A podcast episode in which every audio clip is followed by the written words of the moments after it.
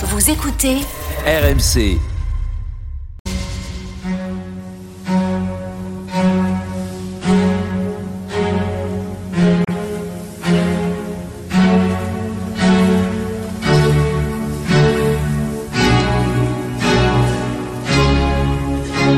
Église d'aujourd'hui, une émission de Régis Burnet. Bonsoir et merci de nous retrouver pour Église d'aujourd'hui, votre moment de réflexion du dimanche.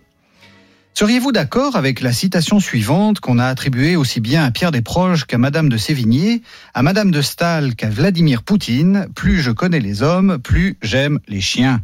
Si oui, peut-être faites-vous partie de ceux qui pensent qu'il n'y a pas de différence entre l'homme et l'animal, et peut-être même que l'animal est meilleur que l'homme.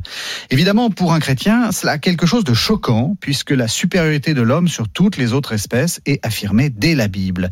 Pour faire le point, je vous propose une série d'émissions sur la question animale en compagnie de Jacques Ricot. Bonsoir Jacques Ricot. Bonsoir Régis Burnet. Vous êtes philosophe, vous êtes chercheur associé à l'Université de Nantes et on vous connaît aussi pour les questions de fin de vie. Vous êtes un peu spécialisé dans, ces questions-là. Et vous venez de faire paraître aux éditions MAM Qui sauvait l'homme ou le chien Et votre livre commence par euh, une expérience que vous, euh, vous racontez euh, en tout début. Vous êtes un, un dîner, un jeune homme vous dit finalement, moi je préfère les animaux. Oui, c'est exactement ainsi que je, commence. C'est une histoire absolument authentique. Euh, Ce jeune homme est mon voisin de table. Nous ne nous connaissons pas. euh, Et je vois qu'il laisse dans son assiette euh, systématiquement, au fur et à mesure que le repas progresse, tout ce qui concerne la viande et même le, le fromage. Donc des produits qui sont dérivés de l'animal. Alors c'est pour moi l'occasion évidemment de subodorer immédiatement que j'ai affaire à quelqu'un qui est végétarien et peut-être même vegan. Et donc la discussion s'enclenche d'une façon tout à fait agréable d'ailleurs parce que ce jeune homme qui est licencié en biologie euh, est très sympathique. Et il me, euh, il m'explique que, en effet, l'homme est un prédateur euh, dangereux. Alors, comme je trouve qu'il y va un petit peu fort, euh, je lui pose euh, la question suivante. Euh, J'invente ce qu'on appelle une expérience de pensée. Et je lui dis, euh, mais si vous aviez à sauver un homme euh, et un chien parce que l'un des deux euh, euh, seul peut être sauvé de la noyade, par exemple, euh, lequel vous alors lequel vous choisissez de sauver? Et Je me disais quand même, il va, Il va, répondre. prendre, il va prendre l'homme. Bah, je me suis surtout que c'était moi qui me mettais en scène dans l'histoire. J'étais il va, il va me choisir. J'étais le promeneur, alors bien sûr, euh, il me connaissait pas encore, mais il, me dit, alors avec la plus grande fermeté et sans du tout euh, d'humour, euh, mais bien entendu que je sauverai le chien parce que l'homme est un prédateur universel. Le chien, lui, n'a pas fait de mal euh, aux autres vivants de la nature et donc. Non, il n'y a aucune raison de favoriser euh, l'humain. Donc vous imaginez que euh, ça m'a un peu perturbé, euh, surtout que cette expérience s'est reproduite à plusieurs reprises, euh, et, et je n'ai pas tout raconté évidemment dans l'introduction de mon livre, mais euh, du coup je me suis dit mais il faut que je regarde les choses un peu plus près. Alors il est vrai que je n'étais pas insensibilisé à la question de l'animal. Moi-même j'avais dans un, dans un travail d'il y a presque 25 ans euh, examiner la chose quand j'avais publié sur l'humain et l'inhumain, mais euh, j'avais lu aussi, euh, en regardant les choses un, un petit peu loin, euh, la littérature qui se produisait sur cette question, euh, qui était exponentielle depuis quelque temps. Et euh, euh, j'avoue que je me suis dit, mais c'est le moment pour moi de, de faire le point sur cette question, de, de voir un peu où j'en suis et où en est notre société par rapport à cette considération de, de l'animal nouvelle, qui me semblait une chose positive. hein. Globalement, je le dis tout de suite, moi je suis pas du tout dans la logique spéciste, antispéciste, mot qu'on aura peut-être l'occasion d'affiner, de, de préciser euh, tout à l'heure.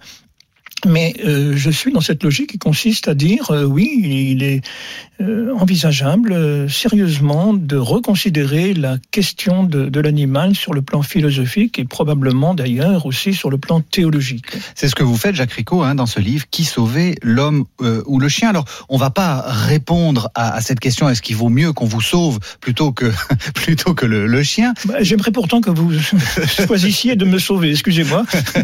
Justement, ça sera, je, je l'ai dit, c'est une série, mais euh, et donc on, va on, répondra petit à petit à, cette question et j'invite les, auditeurs à nous suivre pendant euh, pendant plusieurs semaines. Mais peut-être justement, euh, qu'est-ce que cela dit de l'évolution de notre société? Comme vous comme vous dites comme vous dites très clairement, et c'est vrai que ça ne m'avait pas frappé.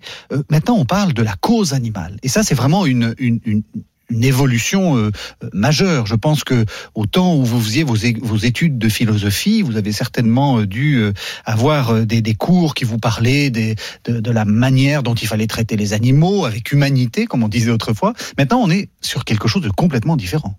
Ah, vous avez raison. On est passé de ce qu'on peut appeler la question animale, une question qui se posait quels sont les, rapports entre les humains et les animaux, et les bêtes, comme on disait d'ailleurs. Hein, C'était plutôt le langage que l'on utilisait en, en philosophie et les choses étaient très très clairement euh, distinguées, dissociées même.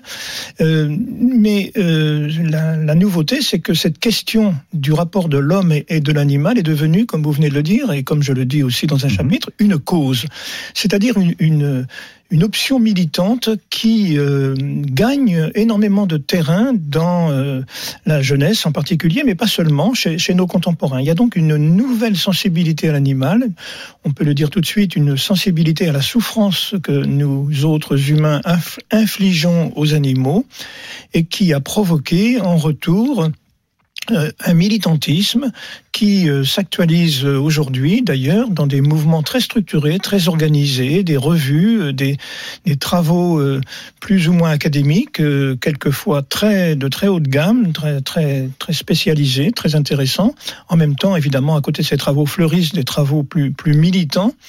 Et puis fleurissent aussi maintenant des organisations qui, chacun le sait désormais, parce qu'ils sont très médiatiques, ils savent très bien utiliser les ressources de la communication, des organisations qui vont prendre des vidéos dans des élevages et ensuite les diffuser euh, grâce en particulier aux réseaux sociaux.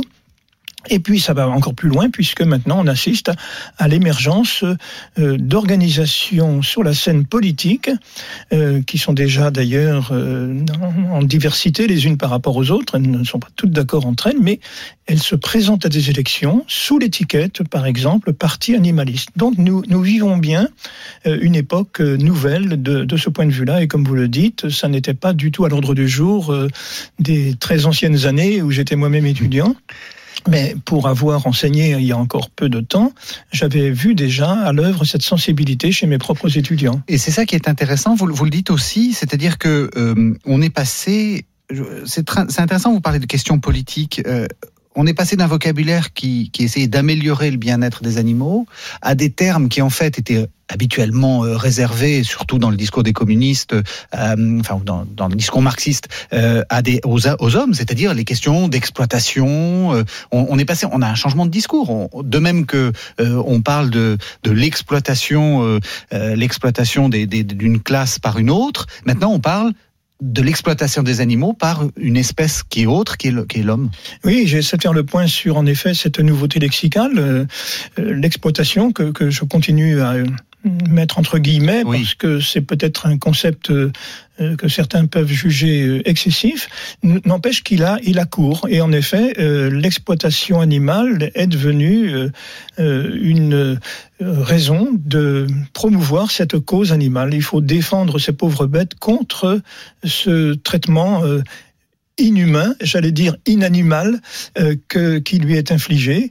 Et euh, l'exploitation, donc, va jusqu'à considérer qu'il faut libérer les animaux de cette espèce de d'emprise tyrannique que les humains exercent à leur endroit. Et oui, euh, ce vocabulaire est réellement nouveau et doit nous interroger. C'est ce que j'essaie de faire aussi dans, dans, dans ce livre. Qu'est-ce que ça veut dire exploiter des animaux? Alors, euh, la question du bien-être animal, en réalité, est assez récente hein, dans notre euh, dans notre ethos, dans notre manière de considérer éthiquement les choses. Il a fallu surtout le 19e siècle, des, des Victor Hugo, par exemple, est tout à fait caractéristique de, de, de cette époque et de ce revirement. Il a fallu attendre la fameuse loi Grammont du milieu du 19e siècle pour que l'on cesse, l'on commence à cesser les sévices, en tout cas en public, euh, infligés à des animaux.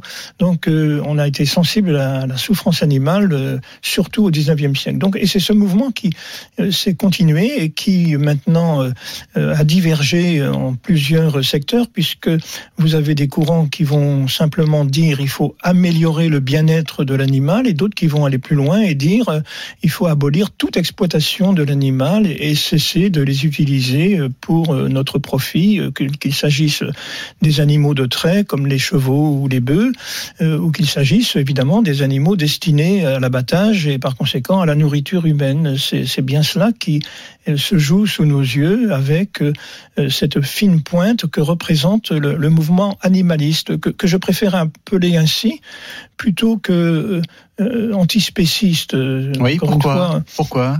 Pourquoi? Parce que je trouve que le mot de spécisme euh, a été mal fabriqué sur le plan conceptuel et même sur le plan éthique. vous savez, un spéciste, c'est quelqu'un qui serait raciste vis-à-vis des animaux, exactement comme il serait raciste vis-à-vis des Noirs ou des esclaves ou des femmes. Bref, euh, euh, le mot euh, raciste que, l'on utilise dans, la langue commune est devenu transporté désormais dans un autre registre, est devenu la manière de désigner des gens qui, au nom de l'espèce différente que représentent les animaux, les considèrent comme inférieurs. Euh, exactement sur le même registre. Et là, ça, pose quand même quelques petits problèmes euh, sémantiques et, comme je le disais à l'instant, éthiques. Et donc, euh, on, dit en français maintenant spéciste parce qu'on a imité les Anglais. On a, failli dire, mais certains ont, commencé à le dire d'ailleurs, spéciste, exactement comme donc au titre d'une race différente d'une autre, les noirs par rapport aux blancs évidemment, eh, eh bien euh, on va euh, déconsidérer euh, l'animal et donc être raciste à son égard et donc être spéciste. Et donc les antispécistes précisément vont contre ce mouvement exactement comme les antiracistes vont contre le mouvement. Exactement, et justement c'est peut-être là qu'il y a une difficulté. En tout cas je n'aime pas trop utiliser ce, cette façon binaire de procéder.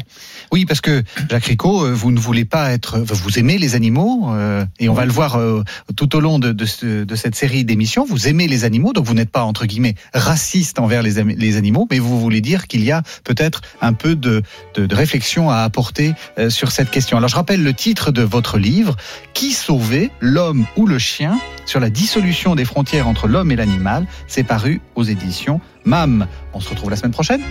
Entendu, je veux bien. Bonne soirée à tous. C'était Église d'aujourd'hui, une émission de Régis Burnet que vous pouvez retrouver en podcast sur le site internet rmc.fr.